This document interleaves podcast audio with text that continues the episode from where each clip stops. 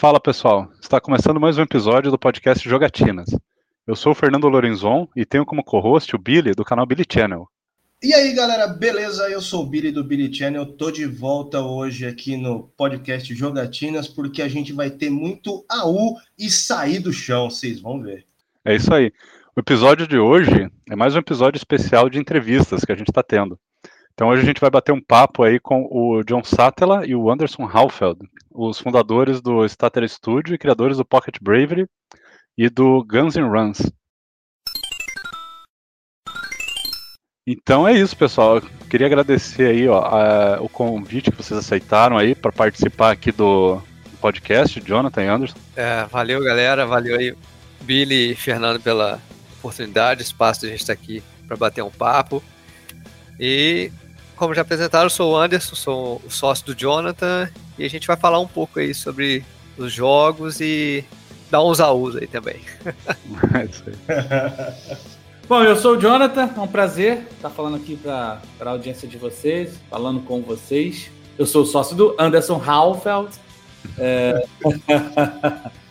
que é meu parceiro aí, meu irmão aí de longa data. E estamos aí desenvolvendo uns joguinhos aí, agora em específico Pocket Bravery. É isso aí, galera. Então, é, bom, eu queria até começar é, falando aqui que eu, eu conheci o, o John, foi aí na pandemia. Teve até uma história bem legal, né? Eu acabei, no início da pandemia, como a gente fica mais tempo em casa, né? Comecei a ver mais vídeos no YouTube. E eu tive, assim, cara, uma enxurrada de canais brasileiros que eu comecei a descobrir, sabe? É, inclusive o o Apert Start, que é, para quem já é ouvinte nosso, sabe que foi um, um dos canais aí que a gente eh, acabou se conhecendo. A, a galerinha aqui do podcast se conheceu no, no grupo do Telegram do Apert Start, né? Do Ed, Ed Top Zero. E eu acabei conhecendo muitos canais. E o canal aí do John, né? O canal John Sato, ela também foi um deles aí. E, pô, o cara falando de desenvolvimento de games e The King of Fighters, né? Jogos de luta em geral, quer dizer, é, pra mim foi uma maravilha, porque eu gosto muito de jogos de luta, gosto de The King of Fighters. E eu gosto de desenvolvimento de games, sabe? Eu gosto de, desse assunto, assim, eu trabalho com, com desenvolvimento de sistemas, né? Então para mim foi muito bacana, foi uma descoberta muito bacana. Então desde 2020 aí eu sigo o, o John no, no YouTube. É muito bacana ter você aqui agora, cara, para conversar com a gente aí. O Anderson também para compartilhar o, as histórias de vocês aí do desenvolvimento e também bater um papo, sabe? Muito bacana. É, Billy, você quer até falar alguma coisa, uma introdução? Meu, tem sim uma coisa que eu quero saber de vocês que, por mais que a gente já tenha conversado assim, já começando direto. Primeiro, obviamente, muito obrigado pela presença de vocês aqui no podcast Jogatinas. Agradecer realmente que vocês aceitaram o nosso convite para nossa audiência maravilhosa de 12 pessoas, contando com nós quatro. E uma curiosidade assim, daquelas para sair do esquema como que é a produção do jogo, quais são as dificuldades e tal. Isso aí provavelmente a gente vai acabar conversando, certo? Lógico, né?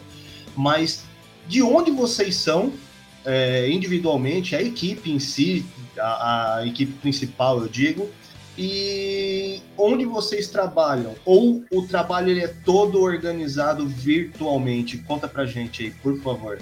Bom, eu sou do Rio de Janeiro, o Anderson é de Minas Gerais. E o resto do time está espalhado aí por todo o Brasilzão. Tem galera aí do, do Rio Grande do Sul, de, de São Paulo, de Ceará, Alagoas. Tá espalhado. A galera tá espalhada por aí. Hoje nós somos 12 pessoas trabalhando de maneira fixa. É, e a gente trabalha todo dia no Discord, online. É, vai, óbvio, fica mutado ali, a gente vai fazendo as coisas. Quando precisa conversar, a gente tira o mudo, fala, traz, o que faz apresenta para um para outro, para quem tem que falar, enfim. Hoje está fluindo bem legal, a gente conseguiu, conseguiu criar um, um, uma rotina, um esquema de trabalho ali interessante e, e, é meio que por aí, sabe? A gente trabalha online e a galera tá todo, todo lugar aí. É, bem, bem isso mesmo.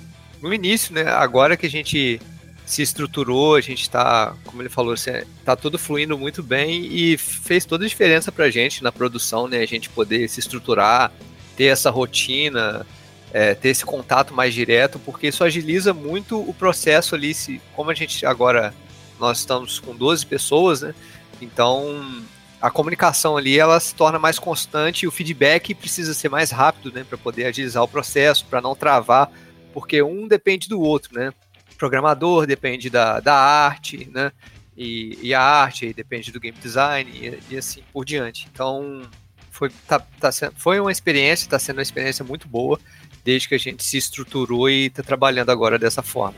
Poxa, show demais saber isso, que são 12 pessoas. Eu tinha visto alguma coisa por cima, não lembrava exatamente o número. É...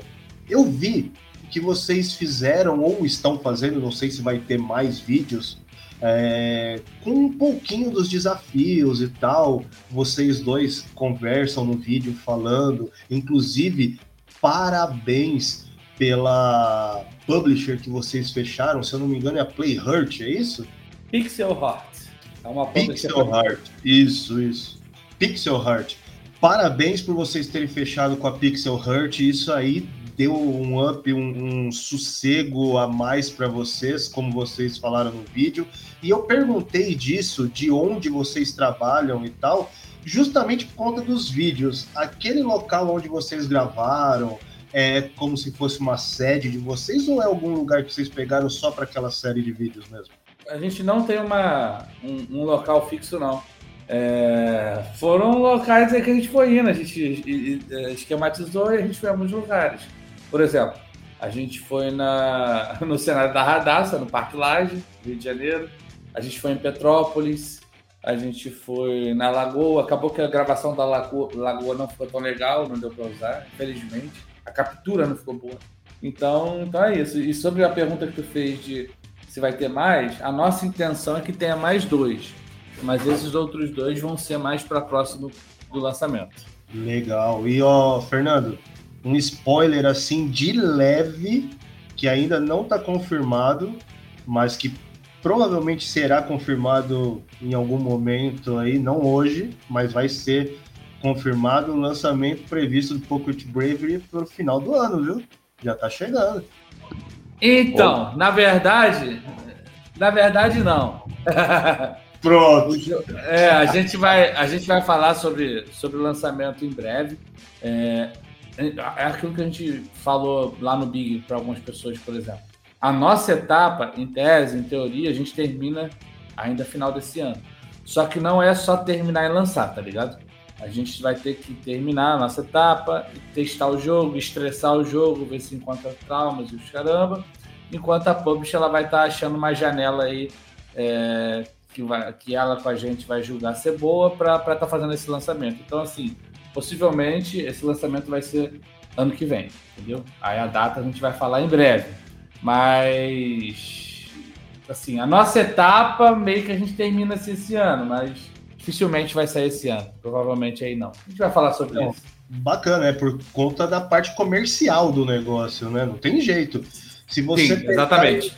Se você pegar e lançar um Pocket Bravery em março, que eu suponho que seja quando vai sair o Street Fighter 6, meu, tipo, esquece, né? Você não vai conseguir é, 10% do que vocês almejam, né? Infelizmente, a gente sabe que o investimento é muito grande num jogo hoje, tanto para a produtora quanto para o consumidor. Eu, por exemplo, eu falei para minha esposa isso no dia do trailer de lançamento.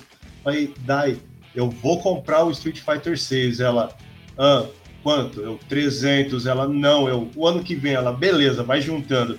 Tipo, porque é muita grana. Eu sei que o Pocket Bravery provavelmente não vai chegar num valor alto desse vai ser bem mais acessível. Porém, se você lança os dois juntos, a pessoa ela acaba tendo que fazer a escolha, né, de qual que vai que vai adquirir. Por mais que goste, por mais que apoie a campanha, o dinheiro não é o nosso dinheiro não é igual da Microsoft, né? Não tem cheat de dinheiro infinito, não tem jeito. Então, indiferente de quanto tempo demorar, eu desejo muita boa sorte para vocês. Vou fazer estardalhaço quando for sair, porque o jogo tá lindo. Eu sou ruim pra caramba nele, eu só perco, eu não consigo fazer um combo nele, mas porque o meu estilo de jogo é diferente, eu preciso treinar bastante nele para melhorar. E vou melhorar, você vai ver. Para que no lançamento eu esteja top, top, top. Quanto a esse aí, tranquilo, cara. Não esquenta porque a gente, o jogo ele vai, tá, vai ser bem acessível assim, vai ter bastantes modos para você poder praticar, tem algumas coisas bem legais que eu acho que vão ajudar a galera a entender melhor o jogo, as mecânicas. Então a galera que está pegando para jogar aí agora, é, né, tá pegando tem a versão de apoiador, que a galera tem acesso aí, então ela tá, tá pegando o jogo em construção, também é uma galera que já vem acompanhando, mas a versão final do jogo vai, vão ter modos que vão ajudar e, e facilitar bastante para poder pegar o, o feeling do, do game. Assim. O, a versão do apoiador, ele dá direito a um, uma cópia no final, lá no lançamento? Eu não cheguei a ver isso. Eu vi os valores de apoiador lá, mas o meu cartão não tinha virado, acabei não finalizando. Ela dá direito? Sim, dá sim. É, quem, quem nos apoiar ali vai Inclusive já recebe uma versão para ir jogando antecipadamente. E essa versão, depois no lançamento, ela vai se tornar a versão final do jogo. Aí a gente não vai então nem... acessível pra caramba mesmo. Tem lá é, de 60 reais. Sim, sim. É, sim, pô, e a pessoa pô. podendo jogar antes, podendo né, participar do desenvolvimento com a gente. Provavelmente dando, dando o feedback através do Discord é, oficial, não, o Discord como privado, né? Não, o Discord, na verdade, ele é aberto para qualquer um, né? Mas a gente tem um cargo ali específico para os apoiadores, né? Se eles ah, tá. quiserem, tá. eles podem. Que tivesse é. uma sala. Eu pensei que tivesse uma sala privada para os apoiadores. É, digamos, é, existe sim, mas, mas o Discord lá, pô, tem vários, vários, vários canais lá. Um deles só é privado. E acaba que os apoiadores, eles nem costumam muito falar nesse, nesse exclusivo deles, não. Eles falam mesmo no resto, onde está aberto. Show de bola. Manda aí, Fernando. Você tinha me passado umas perguntas aqui que eu tô querendo ver as respostas. Quais serão? É, é eu tava até é, dando uma olhada. Isso é uma dúvida que eu tenho, que é o seguinte: o que, que veio primeiro, Jonathan? Foi o, o estúdio, o Starter Studio, ou foi o canal no YouTube? Tipo, você começou a falar de jogos de luta, daí você decidiu criar o, a empresa de desenvolvimento, ou, ou o canal veio para apoiar a empresa? Isso para mim não ficou muito claro, porque eu eu cheguei meio tarde, né? Quando eu cheguei no canal, ele já existia faz um tempo, né? Ah, pode crer. É, começou o canal no YouTube, lá, lá pro meio, agosto, sei lá, alguma coisa assim de 2015. Eu fiz um primeiro vídeo lá e depois eu fui aprendendo, né? Fiz um outro, foi indo, né? Em 2016 que a coisa começou a andar ali, meio que pessoas começaram a ver, pegar, né, começar a pegar, sei lá, mil, duas mil visualizações, dependia do vídeo. Aí e aí foi isso. A minha ideia, quando eu criei o canal, era, era meio maluquice. De duas, uma. Eu queria ou ser notado pela SNK, ou, ou fazer minha própria parada me juntando a alguém, sacou? Porque eu não sou ah. da área do desenvolvimento em si. Eu não sou programador, não sou desenhista, artista e tal. Eu venho mais da área do, do business, assim eu posso dizer. Aí, aí eu meio que tinha essa, essa parada em mente. E aí calhou que deu certo, né? de, de alguma maneira eu consegui conhecer uma pessoa e a partir dali eu fui me juntei a ela, fiz sociedade e tal. A gente ficou trabalhando num projeto que acabou que não deu certo. Aí eu saí e aí sim, quando eu saí ali, até pouco antes de sair, eu já eu já estava me organizando, já aí chamei o Anderson, porque é meu amigo, para encabeçar esse projeto junto comigo. Aí a gente aí se tornou sócio e fundou a Statra. A Statra ela meio que existe desde 2018 pelo menos na ideia, no pensamento, e oficialmente desde 2020. Então essa, essa é meio que a ordem das coisas. Entendi, e qual, legal. E qual que é o significado de statera? Statera é uma palavra do, que vem do latim e ela significa equilíbrio. A gente escolheu esse nome. Eu acho que eu vou falar uma coisa que eu acho que a gente não falou ainda. Inicialmente a nossa empresa ia se chamar KO, né? De, de, de nocaute, tá ligado? KO! É, é, K, é, K, Oi, antes, pode falar aí. Não, só, só, só tava confirmando, foi bem isso mesmo. Era, era KO que a gente tinha, tinha outros conceitos, né, de outra visão, e foi o primeiro nome que surgiu, assim, para a empresa na época. Exatamente. Aí, só que depois a gente foi, foi entendendo um pouco melhor aquilo que a gente estava criando e querendo fazer e tal. E a gente viu que um dos valores que a gente tinha, são alguns, mas um que a gente tinha muito firme, muito, muito lá em cima, assim, prioritário era a questão de, de viver, ou pelo menos tentar viver em equilíbrio, né? É, e a gente falou, poxa, equilíbrio, tá aí algo que é muito comum pra gente, que é algo que a gente conversa de vez em quando, fala sobre isso e tal. E aí surgiu daí, a gente foi, foi achar equilíbrio em outros idiomas e viu que em latim ficava legal, statera. Uh, é isso, é equilíbrio, tá ligado? A gente tenta ter um equilíbrio nas nossas vidas pessoais, particulares, e também um equilíbrio nos negócios, porque não adianta a gente só saber de negócio e não fazer um produto de qualidade, ou só fazer um baita de um produto e não saber vender esse produto, não saber, sabe? Então a gente está tentando ter equilíbrio. É meio que é, é esse norte nosso, a visão. Bacana, bom conceito, cara, bem legal. É, inclusive, agora falando do Pocket Bravery, eu lembro que eu vi um vídeo seu, John, faz um tempo, que você estava explicando que. É, aí você me corrija, porque faz tempo que eu vi o vídeo.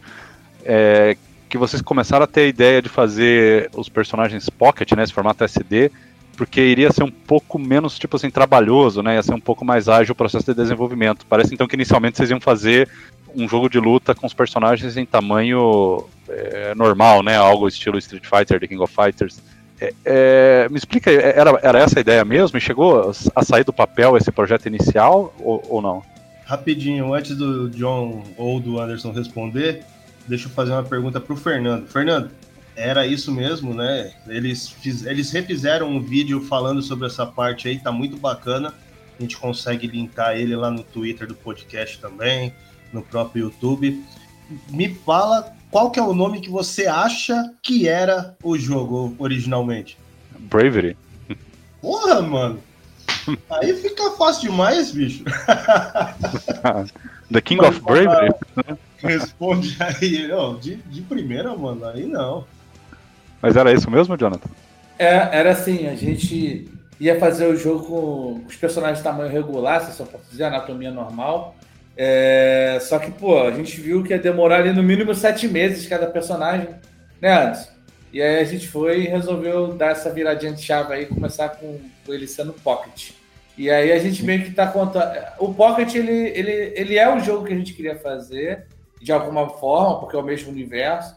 É um fragmento da história que a gente iria contar no Brave, a gente está contando aqui. É, quando eu digo fragmento, não é que vai ser um pedacinho pequeno, vai ser uma historinha simples, não. A história é grande, o modo história vai.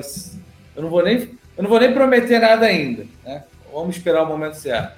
Mas o modo história é maneiro, tá ligado? Que a gente está fazendo, parrudo de alguma forma, né? dentro das nossas limitações, óbvio. É, mas a gente começou dessa forma para poder dar os primeiros passos, sabe? Para também, de certa maneira, ser também uma, a, a, nossa escola, sabe? Foram vários fatores que nos levou a isso. A falta de dinheiro, é, enfim, várias coisas. É, e, e, assim, dentro desses fatores, agora falou a questão também da, da. Porque uma coisa é você pensar, né? Sonhar é de graça, então a gente. Primeiro a gente tem as, os nossos sonhos, desejos e tudo mais, então quando a gente idealizava uma coisa, né? É, é, a gente achava super legal, então idealizar é uma coisa, mas quando você vai pôr em prática, ainda mais tendo uma equipe pequena, né, Jonathan, no início ali, que éramos quatro, cinco ali, é, a gente começa a ver que o buraco é mais embaixo, sabe? As coisas eram mais difíceis. É, então, tudo, tudo veio a calhar para que a gente falasse assim, é, isso aqui não dá pra gente agora, mas igual o Jonathan falou ali, que é um fragmento, mas é não é porque a gente fala fragmento que é pequeno. A história está é, tá sendo muito bem contada, assim, a, o roteirista ali está tá estruturando muito bem. Então a gente a gente vem de, de, de jogos, nós somos pessoas que, que gostam de, de, de jogos com história, né? É, eu e o a gente é, não só por jogar, mas de acompanhar a lore, os personagens, entender o porquê, o universo. Então a gente começou daí, a ideia partiu dele ali, então a gente criou um universo que é bem rico, por assim dizer, tem muitos personagens já é, pré-estabelecidos e a gente vai pegar, né, o Pocket Brave, às vezes alguém pode achar que não, até no início ainda agora não tem essa informação, mas ele é canônico, como ele falou, a gente vai contar uma parte, é, dando uma introdução para que a galera tenha uma ideia é, dos personagens, da, das motivações de cada um deles e, e depois a gente dá sequência né, nos demais jogos e a gente poder chegar onde a gente almeja chegar, que é fazer o, o, o Bravery no, no, tamanho regular, né? No, em outra proporção, com outro gráfico e tudo mais.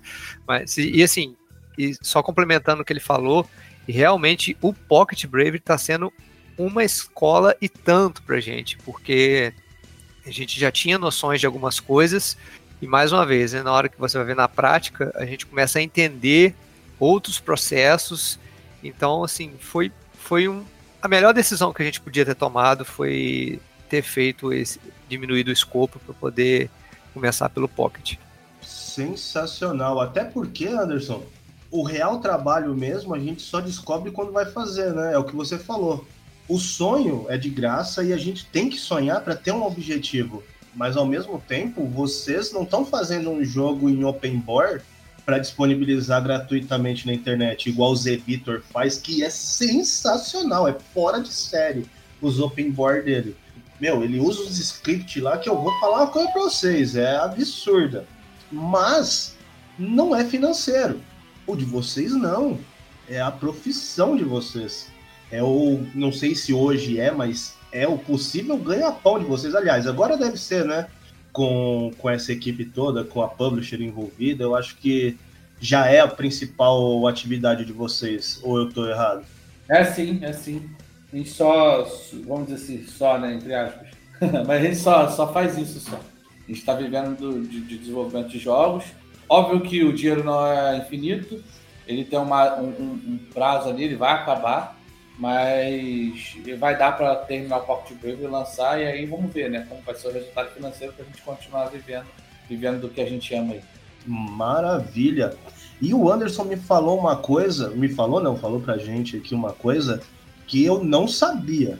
Outros jogos no plural mesmo, é isso? é, é aquele negócio, sonhar, né? a gente tem que ver agora o resultado de como é que vai ser, mas a gente tem algumas ideias, né, Jonathan? A gente já, já conversa, troca ideia, a gente tem uma, assim, um, já olhando mais para frente. Bastante algum, coisa. É, algumas coisinhas assim que a gente tem vontade de fazer, né? Então, tudo vai depender do agora, né? A gente já tem mais ou menos tra traçado algumas ideias, mas elas vão se concretizar à medida que o, o resultado por vindo, né? Do, do, do Pocket e, e, por aí vai. Não, muito bom, não, e é isso. E sabe por que, que é importante isso? Para não ficar com retcon, retcon, retcon, retcon. Pô, eu amo Street Fighter, mas eu acho que teve uns dois ou três retcon no meio lá, assim que você olha e você fala, e aí, o que, que tá acontecendo com o personagem agora? Sabe? É, não lembro se o King of Fighters teve, mas muito provavelmente teve algum retcon de alguém. Sabe, retcon é uma coisa que arrebenta com o fã do jogo em si. E se vocês já têm a ideia, ah, não, serão cinco jogos interligados e tal, meu, é a melhor coisa, porque você já tem uma ideia de roteiro, você já sabe de onde você quer sair e até onde você quer chegar. Ah, mas a gente vai fazer uns filler ali no meio e tal, uns spin-off. Pô, show! Spin-off, sabe? Uma coisa que você possa contar uns detalhes a mais, coisa do tipo. Bacana, mas ter a, o cânone geral ali numa linha direcionada de um ponto inicial até um ponto final sem desvios é maravilhoso. Vocês estão contando que o Pocket Bravery deu resultado. Eu imagino que dará o resultado e nós teremos mais jogos por aí vindo sim. É, mas esse lore é, básico, esse lore inicial dele é importantíssimo de ter. E eu também adoro jogo com histórias. O Fernando ele acompanha bastante meu dia a dia lá pelo grupo do Apert Start que ele havia falado. E eu jogo jogos que eu não gosto do jogo em si, da, da... Por exemplo, eu não gosto de FPS. Meu, detesto jogo de tiro. Só que eu jogo por causa das histórias. Por exemplo, o Gears, meu, é uma baita de uma história. Eu gosto de ver a história, isso é importante para mim. E eu passo por cima do meu preconceito em cima do FPS para ver a história do jogo. Então, se vocês, como vocês falaram, são dois amantes de histórias e estão levando o que vocês podem dessa, dessa desse gosto de vocês Pocket Bravery, não tem como não dar, não dar certo. E fala uma coisa para mim, o Guns N' Roses, ele é parte do, do, do espaço aí, do cenário do, do Pocket Bravery? Não, ele não é. A gente, quando a gente estava fazendo Guns N' Roses, a gente deixou em aberto ali essa possibilidade no roteiro do Guns. É possível a gente fazer essa ligação, caso a gente quisesse, mas depois a gente decidiu que não, não faz parte do mesmo universo. Eles não são universos à parte, é, cada um com seu caminho, enfim. E a gente vai desenvolver depois melhor o universo do Guns e o do Pocket e o do Brave, né, vindo para esse outro lado. Então, não, não, não são o mesmo universo. Beleza. É, quando eu bati o olho no, no Guns N' Runs, eu, eu, vi que ele, os personagens têm um design um pouco que lembra um pouquinho, né, o Pocket Brave, né, porque são meio SD também, o cabelinho meio arrepiado dos personagens. Até pensei, eu cogitei se eles poderiam ser do mesmo universo. É, o estilo visual é um pouquinho parecido, né? E, inclusive, é uma dúvida que eu tenho também. É, o, os jogos que vocês desenvolvem, eles são feitos, tipo assim, usando as mesmas ferramentas, tipo Guns N' Roses e o Pocket foi, foram feitos com as mesmas ferramentas, usando os mesmos artistas, ou vocês dividiram equipe, contrataram pessoas específicas para cada um? Como é que foi? É, não, algumas pessoas passaram pelos dois, mas um ou outro só. O, o, o, o Guns teve pessoas que não trabalharam no Pocket, e aí, obviamente, né, vice-versa, até porque o Pocket tem, tem bem mais pessoas do que o Guns teve no seu total. É. Por exemplo, uma, uma pessoa que dá para dizer que trabalhou nos dois foi o Ed, o Ed Júnior, que, que é um cara, inclusive, que ele que teve a ideia do Guns N' Roses. Ele que trouxe o conceito inicial e tal, e aí depois a gente foi, trabalhou ali juntos e tal, e, e chegou num resultado final. Mas, mas não, em geral, assim, é, uma ou outra pessoa em comum, mas pessoas diferentes. Ah, entendi. É, então, é, isso também era tipo, uma dúvida que eu tinha. Vocês não chegaram necessariamente a parar o desenvolvimento do Pocket Bravery para fazer o Guns N' Roses. Vocês meio que conseguiram tocar em paralelo, né? Sim, tocamos em paralelo. É óbvio que, é. como eu disse, o Ed, o Ed é um que tá trabalhando nos dois. Então, quando ele estava focando no Guns, ele parou no Pocket. Mas o desenvolvimento não parou em nenhum momento. Uhum. O Guns porque... foi feito com o Pocket sendo feito ao mesmo tempo. É, até porque eu imagino, né, aqui, tipo assim, quando um artista está fazendo lá o personagem no Pocket, às vezes, eu, não, eu imagino aqui, o, o, programador pode estar um pouquinho parado, né, esperando ali uma, um resultado, ele pode ir trabalhando no outro projeto, eu acho que, que dá para é quando você tem dois projetos em paralelo, você consegue eh, ter um aproveitamento melhor do tempo da equipe, né? Porque nem todo mundo está fazendo tudo ao mesmo tempo, né? Às vezes ajuda, eu não sei se aconteceu isso Ex várias vezes. É, né? Exatamente, aconteceu. É, é comum até. É, a gente não, vai arranjando serviço para a galera. É, até porque é aquilo que eu te falei, a gente está com uma galera fixa.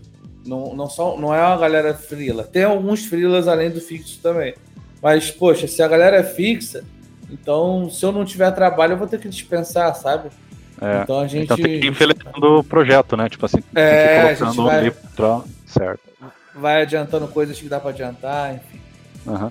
É, então, quais foram a, as ferramentas e engines que vocês usaram para cada jogo? Vocês podem revelar? É, porque eu, eu, não fiquei sabendo, eu não, não li nada a respeito. A Unity, né? O, a Unity. gráfico é a Unity.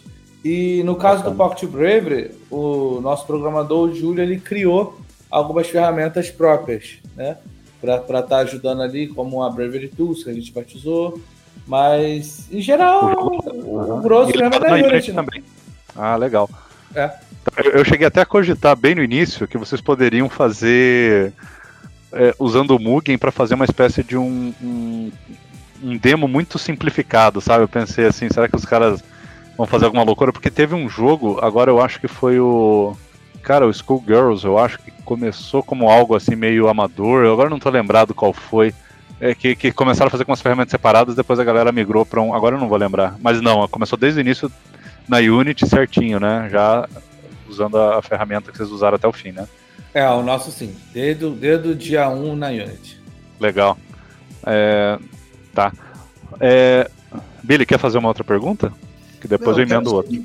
É, eu quero sim. É... Fala pra gente aí, Anderson ou John, né? O Anderson tá meio caladinho aí, ele falou um pouquinho só, então eu acho que vamos ouvir o Anderson falar o ponto de vista dele hoje.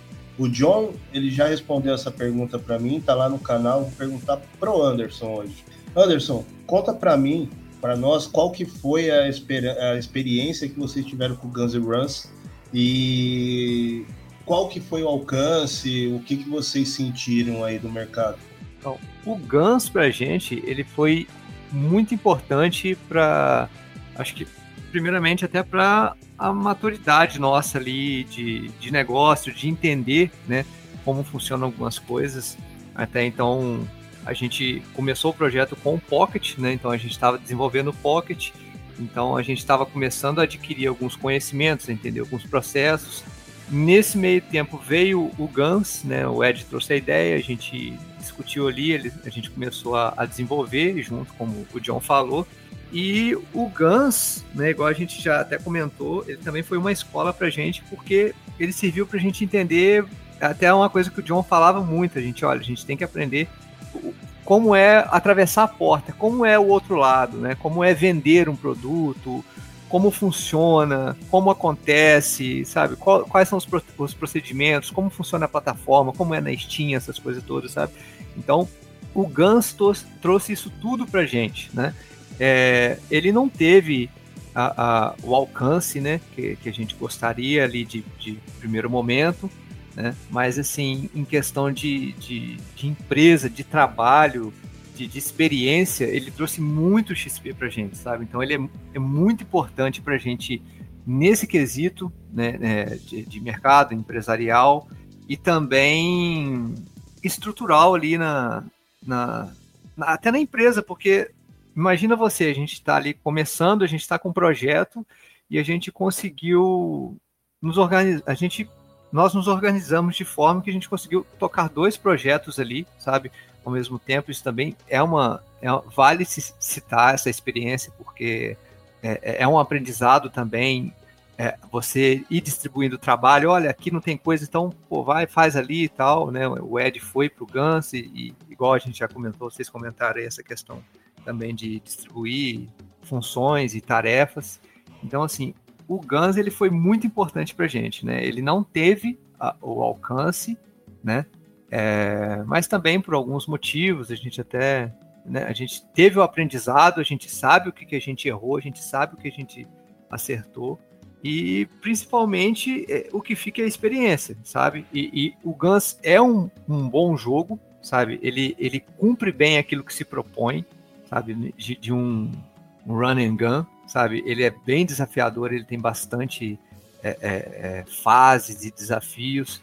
Então, assim, falando por mim, ele foi, foi essencial para gente, para mudar também a nossa maneira de, de enxergar algumas situações e também nos ensinar, né? Porque foi por causa dele que a gente atravessou a porta, né? A parte de venda, de vender, de colocar na plataforma. Então, assim, ele é foi essencial também na construção da gente como profissional e como empresa.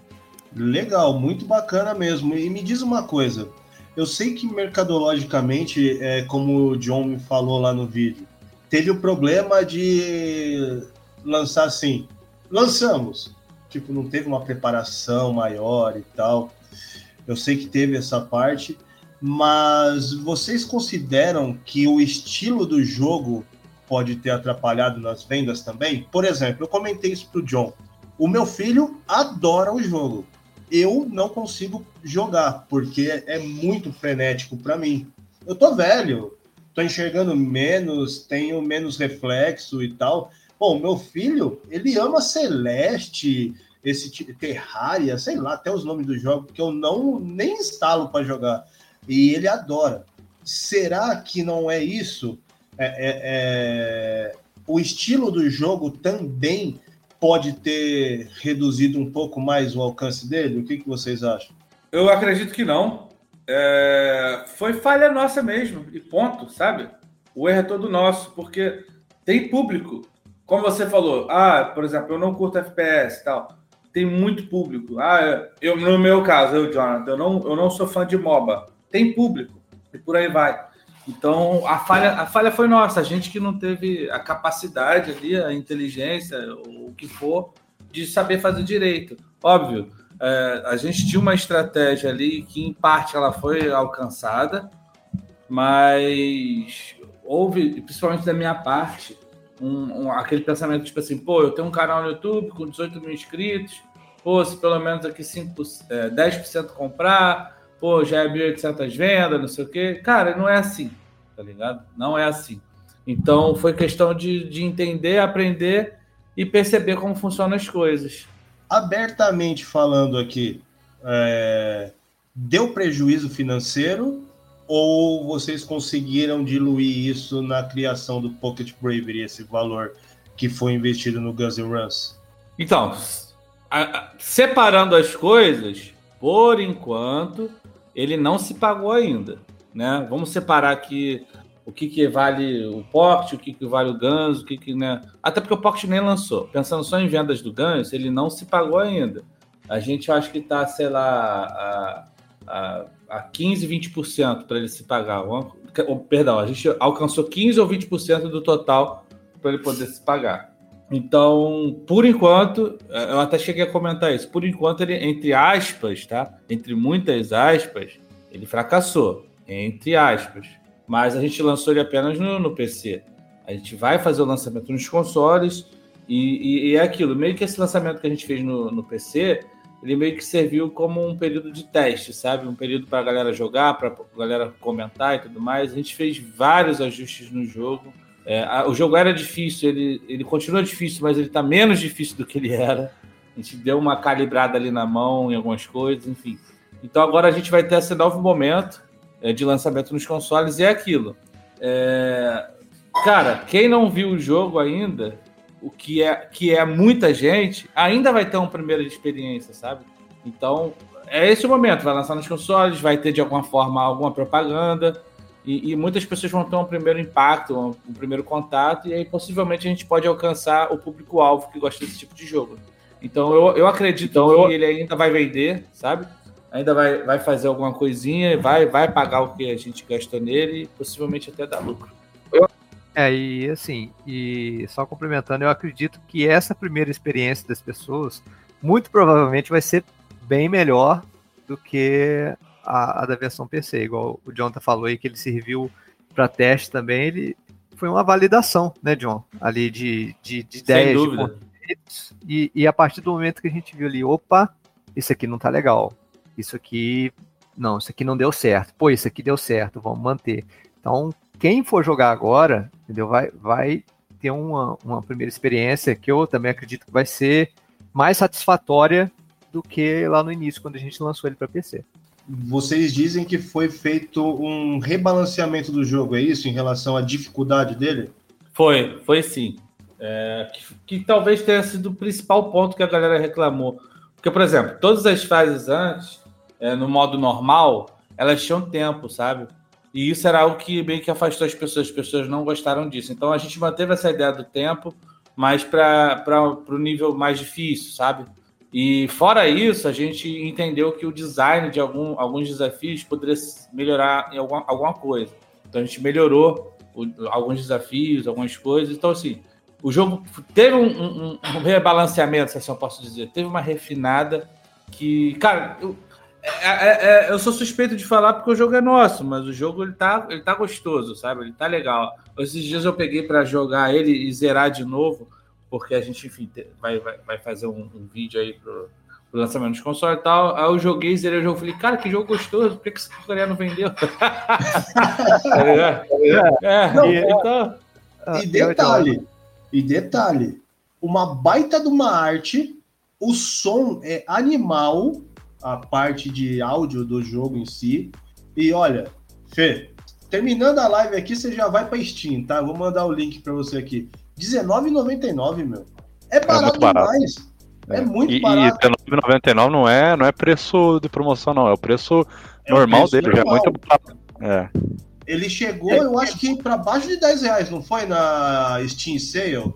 Chegou, chegou a ter uma promoção com valor bem baixinho mesmo, menos de 10. É, se eu não me engano, se eu não me engano.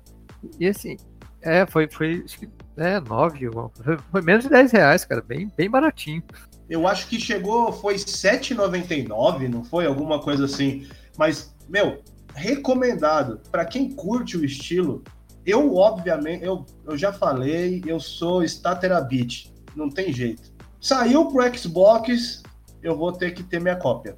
Ponto. Por mais que eu sofra pra caramba, eu vou jogar no Xbox. No PC eu. Ah, mas eu vou comprar de novo. Falar, eu tenho certeza que tua experiência agora vai ser bem melhor do que foi na versão PC. Tu vai jogar e tu vai se divertir, tenho certeza.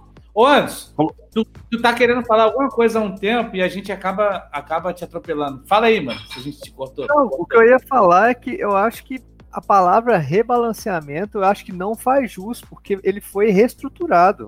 Ele foi o gameplay, a ideia, a base, foi reestruturada assim para poder realmente mudar um pouco alguns conceitos, né? Igual você falou aí, John, aqui, né? os conceitos se mantiveram, mas a forma como ele foi aplicado agora foi diferente, sabe? Então, eu acho que ele foi mais que rebalanceado, sabe? Muita coisa ele foi reestruturada e que igual você falou aí, agora quando vocês forem jogar, a galera for jogar, com certeza vai se divertir, porque tá, tá outra coisa. A, ele, ele continua sendo desafiador, mas ele não é, é sabe, é, modo ultra hard. Assim não é dizer. punitivo ao extremo, né? Sim. E, e já tem alguma previsão de, de datas aí para os lançamentos no, nos consoles? Cara, eu adoraria poder te falar, mas a gente também não tem essa certeza. Eu tenho a ideia, eu tenho ideia pelo que o pessoal comentou lá tal, mas como eles não me deram a certeza absoluta, então eu prefiro nem falar para não, não, não ser furada. Mas eu acredito que em breve a gente vai estar conseguindo falar isso aí. Se eu, se eu já soubesse, com certeza eu falaria sem dúvida, que não é segredo, não, entendeu? Não, eu sei disso. E. Ah, mas é, eu não tô com essa certeza ainda. E ele vai ser lançado também pela, pela publisher ou é outro jogo ou outra coisa total diferente? Não, não. Tudo que a gente vai fazer daqui em diante né, a, a, a Pixel Heart ela tá junto com a gente. A gente vendeu parte do nosso negócio para eles, eles são nossos sócios hoje. E então tudo que a gente vai fazer, a gente vai fazer juntos. Sensacional, que maravilha. Ô Fê, você sabe que o Pocket Bravery é um jogo de luta, obviamente, como a gente tem falado aqui e tal. E ah, vocês não responderam uma coisa que eu cortei lá no começo e eu fiquei curioso. O Bravery vocês conseguiram fazer alguma coisa sem ser os sprites. Sprite? Eu não sei nem se é sprite que vocês usam no Bravery. É, sem ser os sprites parados, vocês chegaram a conseguir criar alguma demo, alguma teste demo do Bravery? Não. A gente ficou só na arte mesmo. E ainda bem. Porque o sistema, a gente já tem um sistema dele previamente definido, né? Lógico que ele tá. Ele pode e provavelmente vai sofrer modificação, mas a gente já tinha uma ideia de sistema de jogo e a gente começou a trabalhar a arte. Foi quando a gente começou a trabalhar a arte dele ali, né? A gente mostrou lá no vídeo uma animação. O Nuno, ele tem algumas animações, né? Não só ele tem corrida, tem ele tem, tem, a, tem a animação dele correndo, andando e tem dois movimentos especiais dele. Então, estava dando uma quantidade de sprites de, de, na animação muito grande. Então, nesse período de construção da arte mesmo, de sprite, que a gente falou assim, opa, então, vamos, vamos calcular aqui, vamos ver, vamos fazer uma previsão, uns, umas contas, quanto tempo a gente vai levar. Aí a gente acabou ficando por aí mesmo, sabe?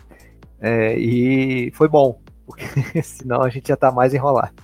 Entendi, não. Eu estou perguntando isso, assim, é, vocês não acham que a forma que vocês fazem a, as animações elas são muito não é conservadoras, mas sabe, não é muito caramba, como que é a palavra que eu poderia falar sobre isso? Vocês não acham que vocês são muito extremos para os detalhes? Por que, que eu estou perguntando isso? Eu estou fazendo o porte não oficial, obviamente, do The Simpsons Arcade Game do arcade, né, pro Sega Genesis, pro Mega Drive. E tem algumas concessões que a gente tem que fazer lá. Ah, não vai poder ter esse movimento, por exemplo. Ou vou reduzir esse quadro aqui, que o movimento ele continua fluido, ele continua fluido, mas você consegue é, excluir, né? Tirar alguns quadros na movimentação. Será que vocês não estavam indo muito, muito, muito no detalhe que vocês poderiam conseguir é, reduzir? Por exemplo, não sei quantos frames tem um soco do personagem no Bravery, ou quantos tem no Pocket Bravery, mas que fossem, sei lá, 12 é, frames num soco, que é coisa pra caramba.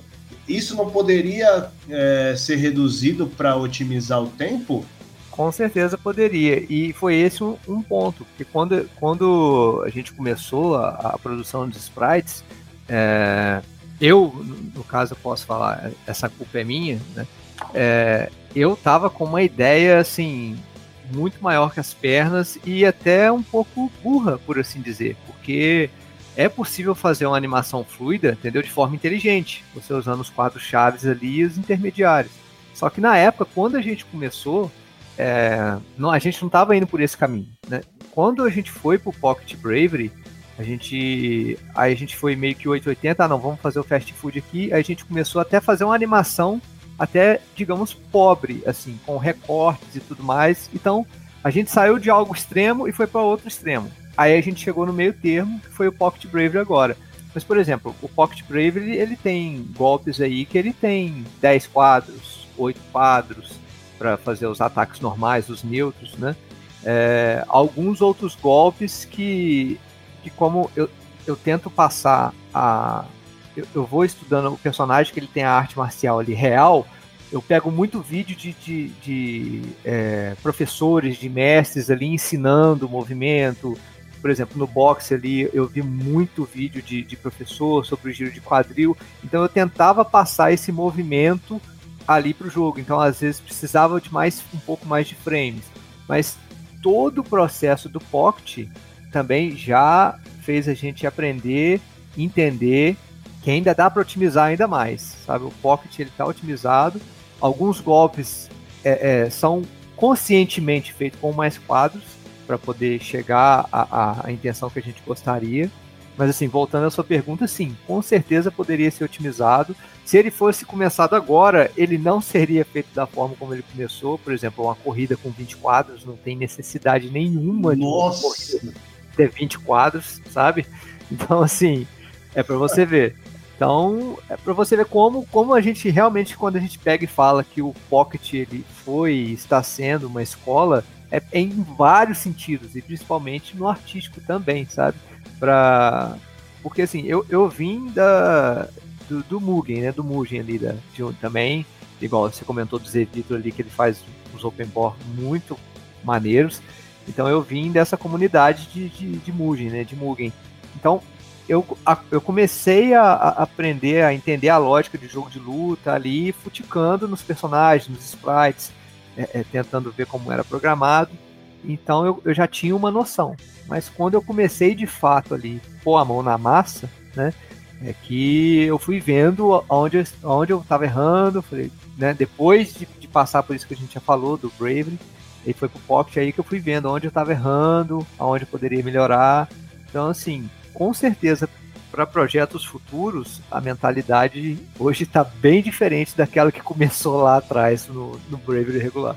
Nossa, eu fui fazer um, eu vim aqui nos meus arquivos uh, o Bart, o Bart, que é um dos principais do, do The Simpsons, tem sete quadros a animação de andando reto dele. E aí tem mais seis andando para cima. Poxa, 20 quadros é detalhe demais. Detalhe demais, realmente. É assim, eu, eu imagino o amor que tenha para isso realmente. Mas ao mesmo tempo, é o que você falou, né? Produtivamente, para ir para frente o projeto, não dá, né? Não dá, fica inviável. Totalmente inviável. Por exemplo, o Nuno hoje em dia no Pocket Bravery, ele a animação dele, se você olhar assim, modéstia à parte, é bem fluido ele correndo e tem oito quadros. Entendeu? Tipo assim, não precisa de 20. Mas a gente precisou passar por esse processo para poder entender. Sensacional, demais, demais, demais.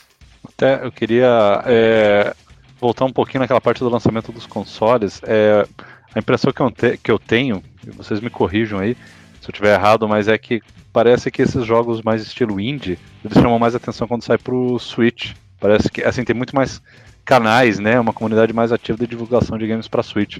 Os dois jogos aí vão sair para Switch também e vocês esperam que ele dê uma, um retorno maior do que para os outros consoles ou qual é a impressão de vocês sobre isso? Sim, eles vão sair para todos os consoles, incluindo obviamente o Switch. E sim, no Switch as vendas dos jogos independentes costumam ser maiores. É, a gente não teve essa experiência para poder dizer com certeza, mas todas as pessoas, sem exceção, todas as pessoas que já lançaram no Switch, Playstation, caramba, o que eu conversei, todas elas falaram que o resultado financeiro foi melhor no Switch. Legal. Porque mas é bem essa impressão, né, que dá. Você sabe por quê? Eu, você está perguntando para mim? Para qualquer um dos três. Sabe por Olha, quê? O indie vende no Nintendo? Eu, eu tenho a minha impressão do porquê. Porque é, os caras porque... têm dinheiro, velho. Porque pagar 300 pau num jogo requentado no Nintendo Switch é muita sacanagem, bicho. É, também. É, também. E os caras pagam. E aí chega um de 20, 30 conto lá, velho. Os caras eles compram com, com moeda da Nintendo Shop lá, ou eShop, sei lá qual é o nome da shop da Nintendo. É, é, é muito acessível. É, é um décimo praticamente do valor de um jogo que eles estão acostumados. Então, assim, ah, o cara tem um filho que joga também. O cara quer ter 10 jogos, ele não quer ter um jogo. Hoje em dia a molecada tá assim. Ela quer ter quantidade, não quer nem qualidade nos jogos. E aí é a parte que o Anderson e o Jonathan sentem no coração, né? O pessoal não vê a qualidade que os jogos têm e não dão a importância que deveriam dar, né? Mas ok, isso aí foi só uma epifania momentânea é, é muito acessível. É muito acessível e são jogos bons. Então os caras aproveitam mesmo. E tem que aproveitar, né? Poxa, principalmente quando é um indie assim, um indie. Pô, o, ó, eu. A gente se encontrou lá no. Como que é o último evento que a gente se encontrou lá, Jonathan? Eu esqueci que foi lá no, no Expo São Paulo lá. Big Festival. Big Festival, isso. Eu encontrei um outro desenvolvedor lá que falou para mim assim: os jogos que a gente faz não são indie. Eu falei, não, eles são artesanais. E é real, mano. É uma coisa que tem tanto sentimento envolvido que se você for ver, não é um jogo qualquer. Quando você vê um dos movimentos especiais de qualquer um dos personagens, do Pocket Bravery, o, aquele da barra e do elemental cheio. Qual que é o nome mesmo? Do ataque? O ataque final lá? É, é o ataque final, Final Attack. É, é Final Attack mesmo? Pô, então tá é. bom. Meu, a animação é coisa de louco. A qualidade daquilo ali, você nota realmente. O, o Nuno, quando ele segura na mão aqui a, a energia, você consegue sentir a força que ele está fazendo para segurar aquilo, sabe? É, é, é, sensacional. Então, realmente, não é indie de, de menosprezar, né? É uma coisa artesanal mesmo. Você sente a vontade, você sente o esforço que as pessoas fizeram para conseguir fazer aquilo ali. É. E é sensacional. Tá, hoje, eu, eu diria até que hoje, quando você fala que um jogo é indie, para mim é elogio. O cara fala esse jogo aqui é um AAA. Eu, eu torço o nariz. Fala, ih, lá vem. Microtransação, DLC, sabe? Agora fala, o jogo é indie. Eu já fico curioso. Opa, quer dizer que é um jogo bem feito e tal. É, é engraçado. Hoje inverteu. Pra mim, inverteu. Pra mim, chama atenção o jogo ser indie e não mais um AAA. Esses jogos grandes aí. É, é curioso, né? Aliás, até a gente falando bastante aí de questão de indie e, e jogos e tudo mais, eu tenho uma pergunta para vocês dois, Anderson e Jonathan, que é o seguinte, é, então vocês começaram agora a fazer e tal, Pocket Bravery, tiveram aquela experiência que tentaram começar a fazer o Bravery, fizeram o Guns N' Runs, mas existe um jogo que vocês gostariam de fazer é, como empresa, que vocês ainda querem tentar fazer, e, e que jogo é esse? É, é o, o, tipo assim, o, o objetivo final de vocês é fazer o Bravery, sendo, sei lá, uma espécie de um The King of Fighters 2D, assim, bem otimizado? Ou existe algum outro projeto que vocês querem muito, de repente que surgiu aí recentemente, sabe? Algo grandioso que vocês ainda pretendem no futuro fazer? Alguma coisa diferente? O objetivo final a gente não tem. É, a gente quer fazer, a gente tem várias ideias já. É, e a gente Qual quer mais fazer jogo ambicioso? atrás de jogo. É, É. ambicioso é o Bravery, pelo menos por Certo. enquanto. O Bravery vai ser um projeto hum, que vai sair muito caro, vai demorar tempo, pelo menos uns 5 anos, 4, 5 anos. 4 anos sendo otimista. É, para fazer do jeito que a gente quer, tá ligado? Óbvio, a gente tem outras ideias, outras coisas. Por exemplo, a gente é muito fã da SNK e da Capcom. A gente gostaria de fazer algumas coisas que a Capcom conseguiu fazer, por exemplo, tá ligado? Mas é, é passo a passo, é devagar, é uma coisa de cada vez, vai depender de como vai ser os resultados financeiros dos nossos produtos, para a gente poder ir dando nossos próximos Sim. passos, sabe? Então é meio que por aí. Então, para não ficar muito no vazio, eu vou falar algo meu particular, tá? Meu particular. É, eu tenho vontade de um dia fazer um survival horror. Bacana. 3D mesmo. É, é, é. De nívelzão mesmo, tá ligado? Pegada Resident Evil da vida. Mas é coisa pro É, futuro. É, e sim, falando pessoal, já aproveitando o gancho ali, eu tenho vontade de fazer um Metroidvania, entendeu? Então, assim, mas é, é, é o que o John tá falando, Boa, né? A ideia boa. é futuro e vai depender de muitos fatores. Já pensou o Nuno passeando por dentro dos, dos, dos túneis, pegando umas armas diferentes e tal, pegando o elemental da Radassa, pegando o elemental do Indeed, de um canto, do outro canto, ganhando energia e pá, não sei o quê. Olha as viagens do cara. Bom, muito bacana. E aproveitando a pergunta do Fernando, qual jogo essa é aquela para arrebentar com o participante. Qual jogo vocês gostariam de ter participado da criação? Qual que vocês falaram, falam assim? Esse eu queria ter participado. Jogo, jogo indie ou tu diz jogo em geral? Do que você quiser responder. Pode ser um de cada, vai, vamos lá. Um indie e um geralzão. Cara, alguns, cara. Alguns. Mas assim, é, o que mais me decepciona, e aí por isso eu tenho mais eu, te- eu teria mais vontade de ter mexido nele, é o corte, tá ligado? Eu, sou, eu, eu digo isso sendo fã, tá? Eu gosto muito do, do, do- de Real Bolt, Fatal Fury, Garou, Icop, enfim, aquele universozinho ali. Eu gosto muito de Art of Fight, eu gosto muito daquele universo. Então, se eu pudesse, eu adoraria, adoraria trabalhar com esse universo aí e construir algo ainda melhor, tá ligado? Que eu acho que poderia ser ainda melhor. É, eu, eu ia por, aí também, cara, porque eu cresci jogando Street The King of Fighters, então a ideia meio que bate assim, a gente. Por incrível que pareça, eu e o John, a gente já teve essa ideia, pô, e se a gente pudesse trabalhar com alguma franquia, participado, a gente comentava muito, assim, de, Art of Fight, Fatal Fury, da vida, mas aí acabou que ficou por aí o papo. Nunca falo que de minha parte, assim, eu não sei dizer de um jogo que eu gostaria de. Assim, lógico que por ser fã, né, que tivesse trabalhado num participado de um Street Fighter da vida ou um The King, seria maravilhoso, mas acho que nunca foi pra frente essa, essa viagem, assim, essa, sabe? Esse desejo, assim, explorar mais, essa- viajar um pouquinho, permitir sonhar. É, você chegou até provavelmente a mexer com isso, né? Você falou que você era do Mugen, né? Então você teve um- uma pontinha de culpa aí na, na, no, no, no processo, né? É, então, eu cheguei a lançar um fangame aí, dois fangames na verdade, The King of Fighters eh, Definitive Match e o Capcom vs SNK Evolution. Eu fiz dois fangames aí. Os Pô, seus, assim, são seus? Oi? São seus? Eu não sabia, não. Eu não tava São. ligando o nome da pessoa. Só, É, nem eu. Eu tenho os dois aqui. Que maneiro. Que Eu falei- sensacional. Caramba. E eu, assim, agora eu vou falar do meu. Eu, meu, eu gostaria de ter participado do Street Fighter.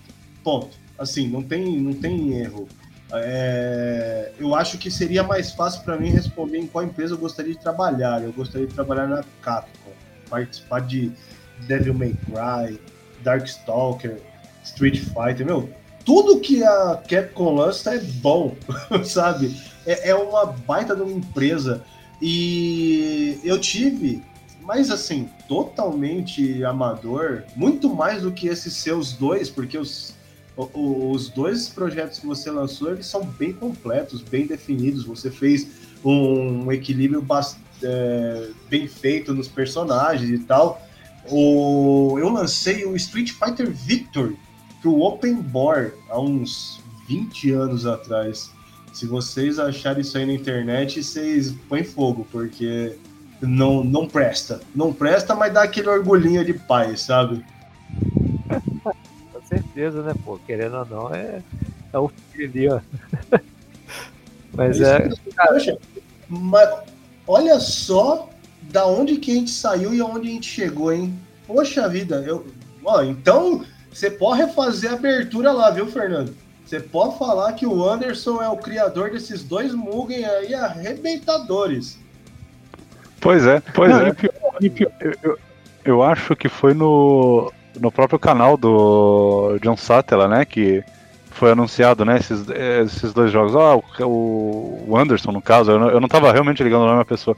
Fez aqui os projetos tal, colocou. Eu peguei, anotei esse, os dois, fui lá, baixei, que eu tenho uma. Teve uma época aí que eu tava baixando vários projetos legais do, do Mugen e alguns do Open Board também. É, eu realmente não liguei o nome à pessoa. E eu vi, eu acho que no, no canal do John Satella mesmo. É, ficaram bem legais. Eu acho que são os dois melhores projetos de Mugen que eu, que eu joguei até hoje. Aí foram esses dois, o KOF Definitivo e o, e o. Agora eu não lembro o nome exato deles. É, e o. SNK Capcom Evolution. SNK Evolution. Oh, valeu, Exato. Gente. É, inclusive, eu queria fazer uma perguntinha até é, rápida, um comentário, mas é, vocês falaram que gostam aí da, da Capcom e gostaria de ter trabalhado e, e, e gostam de alguns projetos da Capcom também, né? Óbvio, da SNK também. É, eu sinto muita falta, fica a dica aí, né? Aquela hora assim que a gente fala, oh, os caras fazem o jogo aí. Tá faltando o jogo indie estilo Mega Man, cara, no mercado. Porque o jogo indie tenta suprir muitas deficiências aí das empresas que estão paradas, né? Tudo bem que saiu o Mega Man 11, né? Agora bem recentemente. Mas, cara, é um gênero que você vai procurar indie. Tem, cara, tem, tem bastante Metroidvania, tá tendo bastante jogo indie, inclusive de jogos de luta, muita coisa boa saindo agora. Tem muito jogo indie, é jogo estilo Rock and Roll Racing, né? Jogo de corrida de explodir carro, tá cheio. Pô, cara, mas tem pouquíssimo. E, e jogo é, roguelike, tá cheio de roguelike. Pô, mas não tem um joguinho estilinho Mega Man, clássico de passar fase, plataforma, mais assim. É, técnico, né? E, e com aquele sistema de você escolher a fase e tal. Tá faltando isso. Vocês falaram Vocês até falaram que gostaria de mexer é, projetos da Capcom, projetos da Capcom, na hora de fazerem um, um, clone do Mega Man aí, gente. É assim, eu acho que chega mais perto disso, realmente tem poucos, tem aquele Berserk Boy, né? Você já ouviu falar dele? Desse, desse Berserk é, Boy? Animal, é, é animal. Deixa eu dar uma olhada aqui. É, ele, cara, muito bem feito. Ele, ele, eu vejo, olho para ele, eu vejo um, um Mega Man ali com, com ideias bem interessante, sabe? Vem explorando mais assim a, é. o gameplay, o cenário, bem legal. Mas realmente tem, tem pouco desse gênero, se for comparar com outros que você citou. É, eu até já coloquei aqui então na wishlist da Steam. eu não, ele tá para sair ainda, por isso que provavelmente eu não tinha visto. E até joguei aquele que foi feito pelo criador do Mega Man, né, o Mighty Number 9, e infelizmente não, eu não gostei do jogo. Ficou muito doidinho lá, muito ruim. Não gostei, mas a, a intenção foi boa. E então, é isso. Eu acho assim que, que tem indies que, vamos dizer assim, existem gêneros, né? Que os indies não cobriram muito bem. Eu vivo brincando no, no grupo, o pessoal até já aprendeu, até aqui no podcast. Falta também F0, né? É óbvio, não tô falando que é legal vocês fazerem, tá? Porque é bem diferente o estilo. Mas, por exemplo, cara, eu gosto muito de F0 e muito de Star Fox. Não tem, cara, é, F0 e Star Fox no mercado, assim, jogos clones. Você pode falar, ah, fazer clone é tosco. Pô, mas o, o Pocket Bravery não deixa de ser um, uma forma aqui muito positiva, óbvio, um clone do Street Fighter, né, e do The King of Fighters. Eles são, é, mas tá faltando, cara, um clone de, de, certos gêneros. E é legal ver as empresas indie aí começando a atacar esses, esses jogos que estão faltando. Eu acho assim, o mercado saturou de é, desse gênero que foi o roguelike, saturou já. Metroidvania tá num auge bacana, ainda não saturou, eu acho muito bacana a ideia. Mas e tem gêneros que estão abandonados. É, é, é muito bacana ver a, as empresas tentando aí suprir né, esses, esses mercados. Espero que vocês tenham ideias bacanas também, projetos bacanas, peguem né, gêneros que, que também estão tão meio esquecidos, é muito legal ver isso. E cara, pixel art para mim é, é vida. Eu, eu, começo a navegar aqui no Steam, Quando eu vejo um jogo pixel art, eu tenho que parar, olhar. Eu, eu fico apaixonado por pixel art, cara. Desde que eu vi Desde o Terraria, que... o, o, Terraria me chamou muita atenção. É. Foi um dos primeiros jogos assim. Jogos, eu sou desse, suspeito de, pra falar. Desse... Sou suspeito pra falar porque pixel art pra mim é. O John, o John também, cara. A gente costuma falar que se você pega um jogo 3D de 96, 97, ele, ele envelhece mal. Mas a pixel art não, cara. Você pega aí jogos de Super Nintendo, tem uma pixel art linda, cara, de PlayStation 1 ali, que tem uma pixel art maravilhosa, sabe? Então, pelo menos para mim, que eu sou suspeito para falar, eu acho que é um estilo artístico que envelhece muito bem, cara, sabe? Então eu acho lindo. Eu, nossa, eu sou apaixonado por pixel art.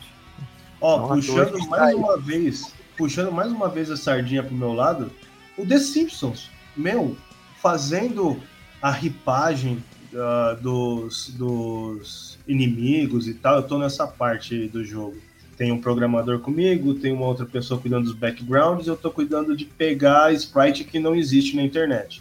Meu, são detalhes maravilhosos e o jogo é, sei lá de quando, 92? Nem lembro de que ano que é. O, eu, eu acho que é da década de 80, hein? Você bobear 89, assim, cara. É Será? É muito velho. Você bobear. Eu chutaria, cara. Deve ser da época das tartarugas, não é? É, 89, perto, coisa assim. Os dois. Os dois são muito perto, mas o, o detalhe é o que o Anderson falou. Você olha, data de lançamento, 1991. Ah. Não, mas, meu, o, o, Bart, se eu não me engano, ele tem quase, ele tem 250, 200 e poucos sprites, e você consegue ver detalhes num negócio 32 por 64, sabe? Pô, é. uh, o Anderson e o Jonathan sabem qual é a dificuldade disso. É, é, é, uma coisa com uma qualidade tão grande, mas tão grande, que é. E a Konami era mestre em fazer isso, né? A Konami, ela pegou os artistas lá que, meu, tinha que colocar os caras num pedestal e e cuidar deles bonitinho, porque os caras são demais. Os do Tartaruga Ninja, do Sunset Riders, do, do próprio The Simpsons, são animais, animais mesmo. Anderson, você falou que você gosta e tal. Você é um dos animadores do Pocket, é isso? Sim, eu sou o diretor artístico do jogo e estou cuidando do, do, game design e animação. Animação agora nem tanto nessa etapa, foi mais no início, assim, até metade do projeto, por assim dizer. Até não sei dizer agora, depois o John me corrige.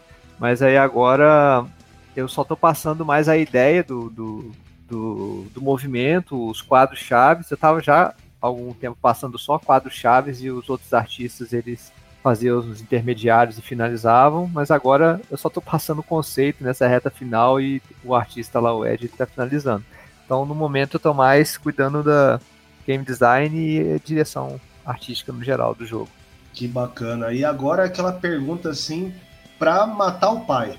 Qual que é o personagem favorito de vocês do Pocket Bravery? De cada um de vocês? E, e... vamos meter um porquê também. Ah, eu não tenho não. Gosto de todos. Oh, John, vai me bater aqui. uh, o meu, cara, tem dois personagens que eu gosto. Sim, tem alguns, mas preferido meu é o Daisuke e depois a, a Ming Mei, que foi até a última que, que saiu agora.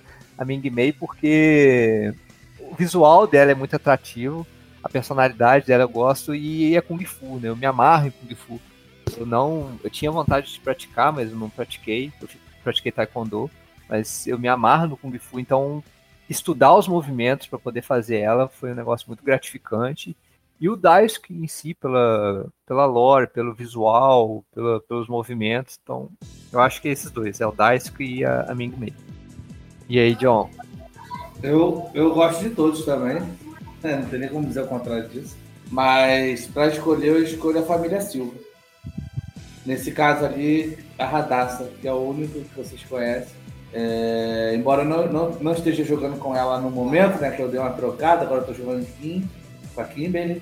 Depois, quando acha vou jogar com acha também. Vou ficar brincando pra lá e pra cá. Mas escolhi o favorito, família Silva, e aí nesse caso a Radassa. Eu perguntei pro Wagner, lá no Big Festival, qual que era o, o personagem mais próximo do Ryu. Porque é o meu main, é o Ryu. Eu ia falar isso, eu ia perguntar, tem um Ryu pro Billy jogar? Meu, não tem, Fernando, só tem o Nuno, que ele é meio Ryu, é. só que o Shoryuken dele é com chute e a magia dele não é projétil. Dos é próximos que vão dos próximos que vão sair, vai ter algum que seja mais próximo ao, ao Ryu ou o Nuno é o meu mais próximo mesmo? Não, é, talvez você vá gostar de jogar com a Ximena. Olhando por essa ótica de, de Ryu assim, acredito que a Ximena é a que vai te agradar mais. Posso falar mais que isso. Não, tranquilo. Era só para eu saber se eu ia ter alguma alguma luz no fim do túnel. porque, não, não, isso, porque... isso, posso garantir que vai ter. Isso aí com certeza. Porque, meu, o, o, a magia da Ming Mei é linda, é top pra caramba. Aí tem aquela dupla, você consegue fazer um zone top pra caramba. Só que o resto dos golpes dela é tudo de, de grab, né? Tudo de, de próximo, né? Não é nada ela é reca, né? Ela é follow-up. A gente, na época, a gente falou assim, ó, oh, quem que é zone é a Migme é zone, mas ela, ela pode fazer um papel de zone ali, mas ela não. A, a, a principal característica dela é follow-up mesmo. Né? Ela é toda reca, assim, por assim dizer. É tudo golpes com que tem continuidade. Que pra, eu gosto. Pra eu... fazer pressão, né? Pra poder fazer um jogo mais próximo. Apesar de ter é, recursos para jogo de longe também. E agora, para a gente já começar a pegar o caminho da casa aí, fala para mim, para nós, como que é que foi esse aquecimento que teve lá no canal de Orod do Pocket Bravery pro Treta? Vocês gostaram do nível dos jogadores lá? O que, que vocês acharam? Murilo foi campeão, né? Se eu não me engano. Eu assisti a, a, a quarta de final dele. Meu, o cara tava voando baixo. O que, que vocês acharam aí? O que, que vocês estão esperando pro cenário competitivo? O pessoal tá abraçando? Como que tá? Conta pra gente. Ah, cara, pra gente foi assim como foi da primeira vez, né? Do primeiro que ele, que ele fez, da contenda dos dois, depois teve uma segunda. É, é, é um negócio pra gente, assim, cara, muito gratificante, né? Porque a galera mais agora do que nunca, tá abraçando muito o jogo. Cê, deu para ver ali, né? Você pegou as quartas aí de final. O nível da galera tá num nível muito legal, sabe? É, isso é, é, é, bom pra gente porque serve como validação, porque um, um, dos pontos que a gente quer alcançar é um cenário competitivo, né? A gente não tá deixando também de trazer conteúdo e pensar no casual tanto é que a gente está mexendo em coisas e constantemente mexendo, reformulando e melhorando para ter um, uma gama de conteúdo offline legal. Mas a gente quer sim também atingir o cenário competitivo e ver que o jogo está é, é, propiciando partidas, é, por assim dizer, em alto nível, né? Porque assim não tem nenhum personagem que foi masterizado ainda, mas a gente já consegue ver um alto nível ali de jogo. Então, cara, é, é muito gratificante, é, é, empolga, sabe? Coloca mais lenha pra gente ainda continuar firme. E o fato da galera ter abraçado, de pensar que tem gente realmente que, cara, se dedica a jogar, sabe? Horas ali do jogo, treinando, mesmo que seja só no practice ali, treinando, descobrindo, tentando achar mix-up, achar setup e essas coisas. Então a gente vê isso, cara, é uma, é uma coisa muito gratificante, sabe? E só carimba que, tipo assim, pô, a gente tá fazendo um trabalho legal, sabe? Minimamente legal, porque a galera tá abraçando, tá curtindo, tá, tá gerando partidas empolgantes. Então, cara, é, sensacional pra gente algo como aconteceu agora no Contenda. A parte da empolgação realmente foi animal. Teve uma partida que eu vi, eu não lembro de quem foi. Eu acho que foi contra o Murilo contra alguém que ele tava com a Ming Mei, se eu não me engano. Não, ele tava com a Kimberly. E, e, é, e o, o desafiante tava com a Ming Mei. O desafiante ficou no zone, zone, zone, zone, zone e tal. Meu, daqui a pouco esse cara tava quase morrendo já. me pegou, foi para cima, fez sequência, jogou pro outro lado e tal, tal, tal, tal, tal. Ganhou de 2 a 0 do cara, mas assim, foi uma virada emocionante, não foi aquele negócio chato de ver. Você olhava e falava assim, ah, meu, já era. Isso aí perdeu. O cara vai para cima fazer um combinho no máximo ali e tal, vai pegar um contra-ataque e já era. Ao contrário, meu, o cara conseguiu virar. Então, assim, tá realmente muito empolgante os combates, realmente. E, e, a variedade, né, que vocês colocaram de personagens está animal também. Todos eles são diferentes um do outro. E, por exemplo, o Indeed, ele é, para quem não sabe, ele é um personagem estilo Gael. Só que nada a ver com o Gael, né? Tipo, é de carregar, no caso, os golpes dele. O Nuno é o estilo Ryu, só que o Shoryuken é com o pé, a magia não sai da mão. Tem o Sebastian, que tem o gancho dele e tal, que parece o Shoryuken. Meu, cada um tem a sua especificidade, né? Isso tá muito bacana mesmo. E, Fernando, eles estão participando do Treta. Vai acontecer em setembro, é isso? Lá no São José dos Pinhais, no Paraná. É isso aí, Jonathan? É isso, vamos estar no Treta, agora em setembro. Estamos com a expectativa muito grande, doido para ver o pessoal jogando nosso jogo lá. E, e, lá vai ser offline, né? Que é mais legal ainda, porque vai ter aquela zoeira atrás. É, claro. No off não tem desculpa. Não dá para é. falar que tem lag, que não sei o quê. Não tem lag. É. Não tem doido para ver, doido para ver. Funcionar. O, o, o, o, Pode falar. Desculpa. Vai lá, Anderson, pode falar, meu. Não, só vai falar que a gente realmente está tá bem ansioso por esse, esse momento e acho que vai ser, acho que vai ser bem empolgante estar lá, sabe? Tá no meio da galera com contato offline. Porque se tiver delay, vai ser delay mental, não tem nada de conexão, não. Sem desculpa. E outra, mil reais de prêmio para o primeiro colocado, 500 reais de prêmio para o segundo e 300 para o terceiro, é isso mesmo? É isso aí mesmo. Tô, tô, pensando em mudar minha data da viagem para Curitiba, hein? Eu tô é, indo para Curitiba em agosto, tô pensando em setembro agora. Aproveita, se inscreve lá, ó. Quem, quem Já pensou inscreve... ganhar trezentinho assim, do nada? Ai, vai quem saber, se... né? Quem se inscrever, participar, comprovar ali para participar, ainda ganha uma key da, da versão de apoiador do jogo. Aí, ainda tem desconto, então, porque, pô, show de bola demais, de verdade. Eu acho que, por mim, era isso. Tô tão empolgado, tão feliz com essa, esse bate-papo que a gente teve aqui hoje, porque para mim foi diferente. Não foi aquele negócio chato, chato não, porque eu gosto sempre de conversar com o Jonathan, é que as perguntas que a gente faz para vídeo são muito mais protocolares, né? Ah, como que foi o início, como que é o meio, como que vocês imaginam e tal. Hoje não, a gente falou de um monte de jogos diferentes e tal. E se vocês pudessem me indicar um jogo indie, o que vocês me indicariam? Sem ser o Guns N' Roses. Ah, Team Brave, Team que esteja disponível, vai, vamos melhorar. Então, depende muito do, do, dos gêneros que tu gosta, tudo mais, tal, tal, tal. Eu, um jogo indie que eu joguei recentemente, brasileiro, inclusive, é o Case. Case in the Wild Mask. Eu gostei bastante. Lembra do Donkey Kong e tal? É. Curti, eu curti. ele, é bom demais. Eu tenho no Xbox. Eu tenho no Xbox. O que eu indico é o Soldier. O Soldiers. Tenho também.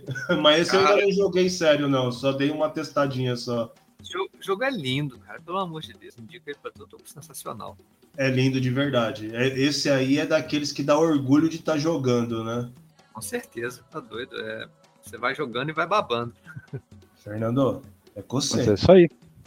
Tá. É... Você quer que eu indique um jogo também, Billy? Você quer que eu... Indica aí. Oxe, aproveitar aqui e pegar a dica de todo mundo. Você viu que eu tô 100%, né? Os dois que eles falaram eu já joguei. Pois é, você tá bom, né? Não, é, cara, pior que eu não tô jogando nada de indie, eu não vou poder indicar nada, não. O jogo indie que eu tava jogando não é nem tão indie assim, é o Project Wingman, que é um jogo 3D, bem elaborado, até baseado no Ace Combat. Esse é um dos mais recentes que eu tava jogando, não é pixel art nem nada. Mas é um jogo muito bem feitinho, feito por gente que é fã do Ace Combat, que é uma franquia que eu gosto bastante também. E um, para eu tava dando uma olhada na lista aqui, um que eu joguei um pouquinho, não é muito novo, é o Guns, Gore e Cannoli, que é uma espécie de um running gun também com personagens de máfia, assim, meio mafioso e tal, sabe? O estilo meio desenhadinho também. Não é pixel art, assim, é mais como se fosse desenhado à mão, né? Muito engraçado esse jogo. Muito bacaninha de jogar também com é, cooperativo e tal. Mas é isso aí, gente. Xbox. Então, Oi? Tenho também no Xbox, então eu tô em o, o, o Guns, Guns Gore Canoli? Isso. Ele tava é baratinho, eu acho que tava. É, tava. Uhum. Tava 10 reais, 11 reais no Xbox. Eu falei, ah, manda. É divertido, eu gastei um tempo jogando com meu filho. É como se fosse um o poderoso chefão encontra zumbis, né? É bem isso. Tipo Muito isso, bacana. é isso aí. Ah, mas bacana. Eu, então a gente vai encerrar. Ó, eu vou falar uma coisa. Eu queria ter conversado sobre muito mais assunto com o Anderson e com o John aí. Falar, assim, queria falar de não, não só do, do, dos games do estúdio, mas falar, sabe, The King of Fighters e falar de Street Fighter, falar de, de outras coisas. Eu acho que no futuro, se der, mais para frente, a gente podia fazer um episódio só para bater papo sobre games aí e tal, mercado de games e tal, sem falar de do Pocket Bravery, sabe? Falar mais de outras coisas, se der. Não, não tô, não vou fazer pressão não. Mas porque foi bem bacana o bate-papo, queria ter explorado mais coisas. Mas então é isso, eu vou agradecer aí a presença do Anderson e do Jonathan, os fundadores aí, CEOs e sócios da Starter Studio. O jogo saindo que ano que vem, então, Pocket Bravery vai ser o grande jogo aí que vocês vão lançar, né? A gente tá todo mundo de olho, é empolgado aqui no Brasil, né? E no mundo todo aí, cenário de jogos de luta. E setembro, então, vai ser apresentada uma buildzinha pra vocês. E um campeonatinho lá no em São, São José dos Pinhais, é isso? Lá no Treta. Não, é isso aí, e né, detalhe, hein, Fernando? E tem um cenário exclusivo pro Treta, que vai ocorrer lá em setembro, que é o cenário, assim, que parece um palco com um. Parece um, um, uma sala de cinema, manja, com um monte de gente sentado na plateia. Só que tá faltando um cara lá que eu não vi. Qual, então, qual então, cara? Pô, pensei que ninguém ia perguntar qual cara. O Billy! ah, tem, tem cadeira lá sobrando. Tem um monte. tem um monte de cadeira sobrando. O meu, eu tava comentando com meu filho isso, Anderson, brincando, né? Falei assim, pô, tem um monte de cadeira, olha aqui, né? Tava mostrando para ele a demo. Aí, a demo não, eu tava vendo o campeonato. Aí eu mostrei para ele, ele falou, pô, imagina, eu falei assim, eu, eu podia estar tá lá na última cadeira, lá isolado, pequenininho, não precisa estar tá aqui na da frente do lado do Velberan ali, não, e tal. Podia estar tá lá atrás e, e, nos meus vídeos mais antigos eu uso um boné do Pokémon Go, né? Daquele do Ash mesmo. Aí ele falou: É, já pensou separadinho assim assistindo? Daqui a pouco mete a mão no boné assim, abaixa, levanta e volta. Eu falei: É, vou falar para eles quando tiver oportunidade. Lá no fundo, separado de todo mundo com o bonezinho na cabeça. Fica a dica. olha a pressão, olha a pressão. Tá, é, pode deixar que tá, tá anotado aqui já. olha, muito, muito, muito obrigado de verdade. Eu não tinha tido esse contato com o Anderson ainda. Eu ouvi lá no Festival RGB, vi também lá no Big Festival. Eu conversei bastante com o Wagner no Big Festival e bastante com o Jonathan lá no RGB. Com o Anderson eu ainda não tinha tido esse contato. Você é um cara muito 10, mano. Depois, quando a gente se encontrar pessoalmente novamente, eu quero trocar essa ideia também com você, porque é sempre muito bom conhecer pessoas boas, que têm objetivos bacanas e que que são pessoas boas para as outras juntos, né? E a gente consegue ver que você e o Jonathan têm essa amizade realmente muito grande e pelo que eu conheço do Jonathan, ele não estaria depois de certas coisas com pessoas que não que não fossem boas para ele, né? Então foi um grande prazer ter essa ideia aqui com você. O Jonathan é igual eu brinquei lá no, no Big Festival, já tá virando arroz de festa a gente trocar uma ideia. Então, realmente, muito obrigado mesmo. E espero, como disse o Fernando, contar com vocês para a gente fazer um bate-papo, mas assim, bate-papo de jogos de luta. E aí a gente falar tudo o que a gente quiser sobre jogos de luta e esquecer a parte profissional do negócio. Fechado? Tranquilo. E, pô, eu que agradeço as palavras, cara. Valeu mesmo. Foi um prazer conhecer você e o Sebílio e o Fernando. Prazerzão. É, foi legal, valeu pela, pelo convite, pelo espaço.